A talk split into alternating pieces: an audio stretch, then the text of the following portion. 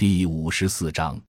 农村生态资源价值化，关系国本的国之大计。长久以来，我们在追求工业化和城市化发展主义的道路上奋进，虽然在经济增长速度上取得了令人瞩目的成绩，但同时粗放的数量型增长造成了诸多负面影响。一方面是经济结构自身的失衡，工业、商业和金融资本全面过剩。经济发展质量不高，增长速度明显下降，新的经济成长支撑点还未找到。另一方面，也导致了较多的负外部性，比如贫富差距扩大、城乡生态环境恶化、食品安全风险加大以及人的精神压力等。总体而言，伴随着现代化进程出现的现代性风险在不断扩大，风险社会特征越来越显著。一、乡村振兴助力器。在中国发展进入必须进行根本性转型的关键阶段，党的十八大将生态文明建设作为五位一体总体布局的重要组成部分写入报告，标志着生态文明建设进入新的历史时期。党的十九大提出中国特色社会主义进入新时代的历史性判断，明确提出习近平新时代中国特色社会主义思想。而生态文明思想是习近平新时代中国特色社会主义思想的重要组成部分，其关键是要求我们树立“绿水青山就是金山银山”的理念，推进产业生态化和生态产业化，推动农村生态资源价值化，构建生态经济体系。同时，党的十九大提出实施乡村振兴战略，并将其作为新时代党的“三农”工作总抓手。其也是落实生态文明转型的最为重要且内涵最为丰富的战略。乡村产业兴旺的关键就是走城乡融合道路，发展一、二、三产业融合的多种业态。而三产融合的物质基础不再是一般农业的三要素，而是具有多样性、整体性和系统性，能够满足城市市民需求的农村生态资源。所以。推动农村生态资源价值化是生态文明建设和乡村振兴战略的题中之意。二、宏观经济风险化解期。我们的生态建设曾经长期集中在单纯的生态保护层面，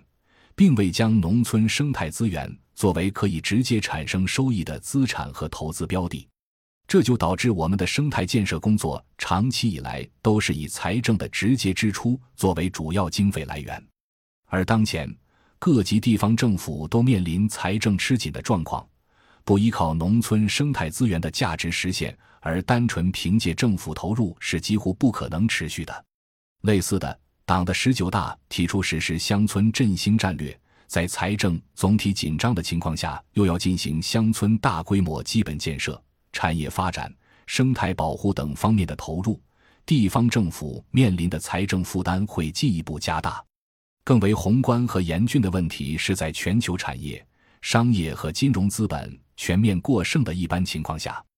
均集于城市的资本必然进一步吹大泡沫、放大风险。加之中美之间的贸易摩擦和金融争端，使得国内过剩的资本要么寻找到新的投资场域和标的，要么就只能在国内资本收益率降低的情况下大规模外流。基于此。如果能够让农村大量沉淀的没有被货币化和资本化的生态资源的价值显化，就可以在减轻地方政府财政压力的同时吸纳流动性。比如，目前金融市场的一般投资品的回报率为百分之四至百分之五，而南方林木资源一年的平均增值率已经达到百分之八至百分之十，后者回报率远高于前者，所以。推动生态资源价值实现，促进生态资本深化，不仅能够将生态保护由成本转化为收益，还能实现金融替代财政。一方面减轻地方政府巨大的财政负担，另一方面也吸纳过剩流动性，降低金融风险。只不过我们长期受工业化文明的熏陶，还缺乏生态文明深化体制改革的措施，缺乏实现生态资源价值化的金融工具。三城乡融合连接器，中观层面的背景是伴随着工业化、城镇化进程进入中后期，中国已经从乡土中国转变为城乡中国。城乡之间的关系也从工业化初期的二元结构和农村单方面支持城市，逐步转变为城乡融合和农村优先发展。这样的转变内涵的是中国社会结构的变化，占人口近半数的城市中产市民群体逐渐形成，并发挥着越来越重要的作用。而长期以来都占人口大多数的农民群体，虽然因城市化进程数量相对减少。但依然接近总人口的一半，乡村农民和城市市民构成了中国人口的绝大多数，其关系当然也成了中国最为重要的社会关系。如何对新的社会结构形成良好的治理，特别是应对中产群体兴起的新问题和新挑战，是社会治理层面的重要任务。当占中国人口绝大多数的两个群体能够形成良性的融合与互动的时候，整个社会就会形成相对稳定的结构，而良性的互动最根本上来说，就是要构建以共同的财产关系为基础的多种形式的动态博弈关系。所以，新时代的城乡融合意义重大，并非仅限于一般意义上的乡村旅游、休闲体验等市民下乡消费行为，而是革除阻碍城乡要素自由流动的藩篱。促进市民下乡进行投资，与农民形成多样化的财产关系。同时，通过城乡文化融合创新、农民市民共建兴趣社群、市民参与乡村治理等多种形式，构建城乡之间的深度互动关系，最终以占国民绝大多数群体之间的结构性契约关系，构建社会的稳态结构。以大众创业和万众创新来夯实中国应对国内外风险挑战的最重要基础。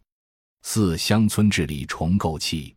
微观层面则是提高农民财产性收入水平和可持续性生计，筑牢乡村治理的经济基础。中国农村生态资源条件优越的地区，常常位于偏远山区，也常常是集中连片特困地区。一方面，这些地区的耕地资源相对较少，且生产条件恶劣，无法按照一般的产业化农业的逻辑推动农业现代化；另一方面，以资本下乡流转土地为主要形式的农业现代化，配合农民大量进城从事二三产业，共同导致农民收入中的财产性收益部分占比大幅度的下降，劳动性收益占比上升，但并不具有稳定性。